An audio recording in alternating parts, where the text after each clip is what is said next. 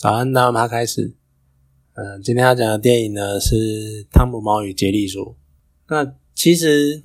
这是真人化电影。那其实我在小时候的时候就已经看过《汤姆猫与杰利鼠》的动画。那我一直很喜欢这部动画。其实它没有一个，在我的印象中，它没有一个很完整的剧情设定。它就是就动画嘛，动画版的老鼠跟猫跑来跑去啊。那非常少的情况会出现人类，啊，多半呢也只会出现脚而已。对，就是一直以猫跟狗的视野在看，呃，猫跟老鼠的视野在看这个世界。我小时候就一直很喜欢，尤其是他就是把传统的猫捉老鼠的这件事情，可是他利用，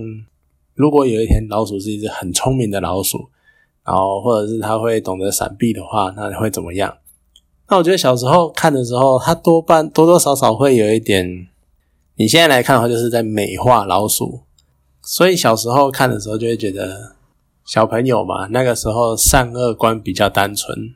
所以看的时候啊，就会觉得哦，老鼠是好人，所以猫是坏人。所以我小时候呢，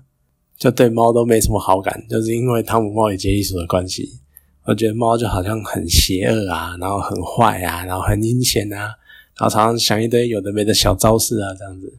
那那个时候在看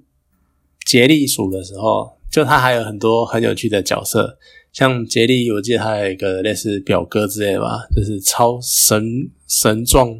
就是雄壮威武的老鼠，就它还可以把汤姆拿起来甩，这样汤姆猫拿起来甩甩甩，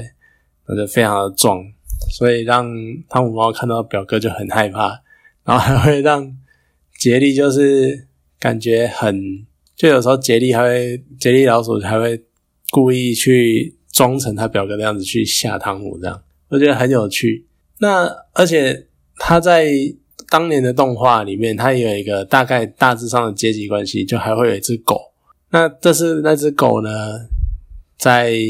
电影里面也有出现，然后就是那种超雄壮的狗。然后超大只啊，然后看起来又超壮啊，然后所以就是那种狗、猫、老鼠的阶级关系就表现的很明显。这样，我觉得有趣的是，还会在以前的动画里面，杰利有时候还会去跟狗结盟，或者是拜狗做大哥，然后来对付汤姆呢。啊，而且呢，在动画里面，虽然说主轴大多数都是汤姆跟杰利的对决。啊，就这种机智对决，或者这种你设计我陷害我，然后我设计陷害你这样，然后那种嬉笑追打这样子。可是有时候呢，他们也会一起做一些事情，或者有时候可能汤姆觉得好像有什么事情做错了，然后让杰利帮他这样，甚至于两个玩久了还会那种惺惺相惜的感觉。就小时候看就是还蛮蛮有趣的呢，就是很喜欢。所以这一次他既然翻拍成真人版，当然也是嘛，二话不说就跑去看了。那看完的感觉，整体来说呢，我算是喜欢，就是毕竟回忆嘛，而且是很喜欢的动画。那它里面当然也会有一些蛮经典的桥段，就是在讲汤姆跟杰利的追逐过程。我觉得可能有一些桥段其实根本就是沿用动画的桥段。然后直接把它翻成高画质，而且穿插在电影里这样子。那不太一样的呢，就是因为这一次是真人版电影，它不是动画，所以呢，呃，当然汤姆猫跟杰利鼠还是动画啦，对，啊，应该不太可能真的找猫跟老鼠来演，这个会就就会变得有点惊悚，而且那个老鼠的形象，我觉得还蛮有趣，老鼠的形象就差很多，对，啊，因为是真人电影，所以。剧情的主轴就会变成，就是一定会有真实的人物嘛。那这一次呢，还有找了女主角，就是克罗伊·摩雷兹，也就是超杀女，最为大家熟知的就是超杀女。那当然，她跟超杀女时期已经差蛮多了，因为特工联盟的时候就是还小孩嘛，然后那种稚气。那现在就是比较成熟了。那她在电影里面就是演一个。我不得不说，就是其实他真人部分，哎，应该说整部电影的剧情其实蛮直线的，然后不会有什么很单纯的，不会有什么很复杂的多线剧情啊，说你你你什么勾心斗角什么有的人不会，他就是很直线的，就是克洛伊他演的就是一个没什么资历，然后感觉上在街头街头混或者是没有固定工作的人，然后突然有一天呢，他有了特别的机会，然后他靠着嘴炮，然后打动了。饭店主管，然后在饭店里面当个临时工啊，遇到了汤姆与杰利，然后想要，然后因为被交托的任务要把老鼠赶走，所以在饭店里面呢打打闹闹干嘛的，然后他争取最后就是解决了问题，然后解决了一些很大的问题，然后得到主管的信任，最后得到了工作，就呃剧情就是真的很直接，然后没有什么起伏。甚至于，我觉得结构上来说也蛮多问题的。像他，他几乎没有起头，克洛伊就是突然的冒出来啊，汤姆与杰利也是突然的冒出来，没有交代任何前因，没有交代任何后果。不过就跟可能就跟动画差不多吧，动画也当年的动画也是，就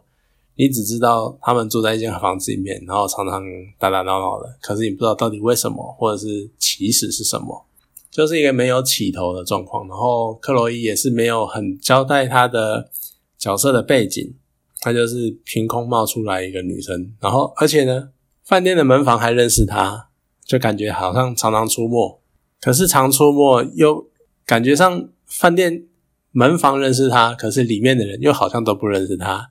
你就会觉得，所以你们平常都没有在互相沟通之类的吗？对，那刚刚也讲到，就是汤姆与杰利他们。就一样打打闹闹嘛，很多桥段都是很熟悉的当年的那个追逐战的状况。只是比较奇妙的是，可能是因为这次要拍成真人电影，然后为了要跟真人有互动，不要太脱节，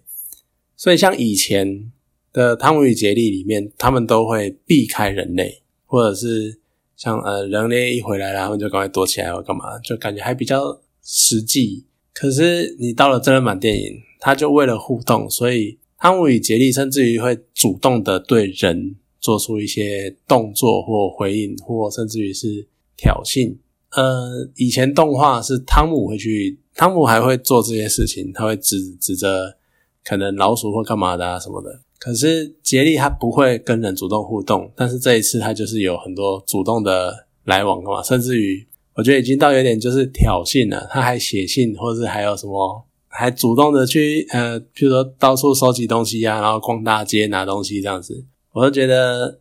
多多少少跟以前的那种设定有一点点冲突感。然后这一次故事主轴还有另外就是一对网红夫妻，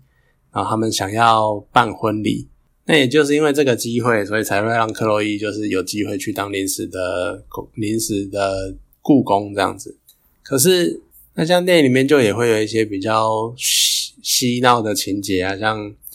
比如说呃猫跟狗打起来啊，然后还会就是弄得好像旋风一样啊，然后人还会被卷进去，然后卷出来这样子。我比较好奇的是，大象怕老鼠这件事情到底是从什么时候开始的？就是我觉得很妙，因为好可能可能以前会玩过动物棋之类，比如说什么呃大象克老虎啊，然后老虎克克可能狗啊，狗克猫啊，猫克老鼠啊。啊，可是因为动物棋嘛，你不能有一个绝对的强势存在。譬如说，就你不能，你一定要有互相克，你才可以吃，要不然大象无敌。所以就会变成设计成哦，那个老鼠可以吃大象，就变成。可是大家好像很慢慢的就会变成，大家印象就会变成大象怕老鼠。可是这是当初设计动物棋出现的概念，你都不知道为什么到超多作品都会沿用这件事情。我觉得。真的是蛮妙的啦，就到底为什么？那克罗伊呢？刚刚讲到，就是因为他就演一个，嗯，算是其实有能力，但是得不到赏识或是没有机会证明的人，然后去应征了这份工作。可是我觉得他的演技稍微有那么一点弱，就是他面部会有一些很细微的小表情。他可能想要表达一些事情，但是你在跟剧情或者是跟他说的台词，感觉就是搭不太起来。然后你就会变得有点粗细，然后你就会觉得，所以你想要表达什么？你这样的表情是有什么特殊意义吗？或者是有什么特殊的情绪吗？可是你就只是看他一直一些神奇的小表情，然后一些抖动、抽搐干嘛的，你就会觉得有点不搭，或者是你会觉得他在演就不够自然。所以我觉得多多少少会影响，就是对演技的评价之类的。当然那个时候在看的时候，会有一些小地方，你最后会觉得，呃，你怎么可以这么直接？就像克洛伊，他被因为犯了大错，然后被赶出去，然后最后再跑回来，然后他就很开，甚至他一开始就很开诚布公的讲说啊，很诚实的讲说，我就是因为犯了什么错啊，或者是。啊，我就是什么东西没做好啊，然后我导致了什么错误，什么点点点。你一开始看的时候会有点出戏，就是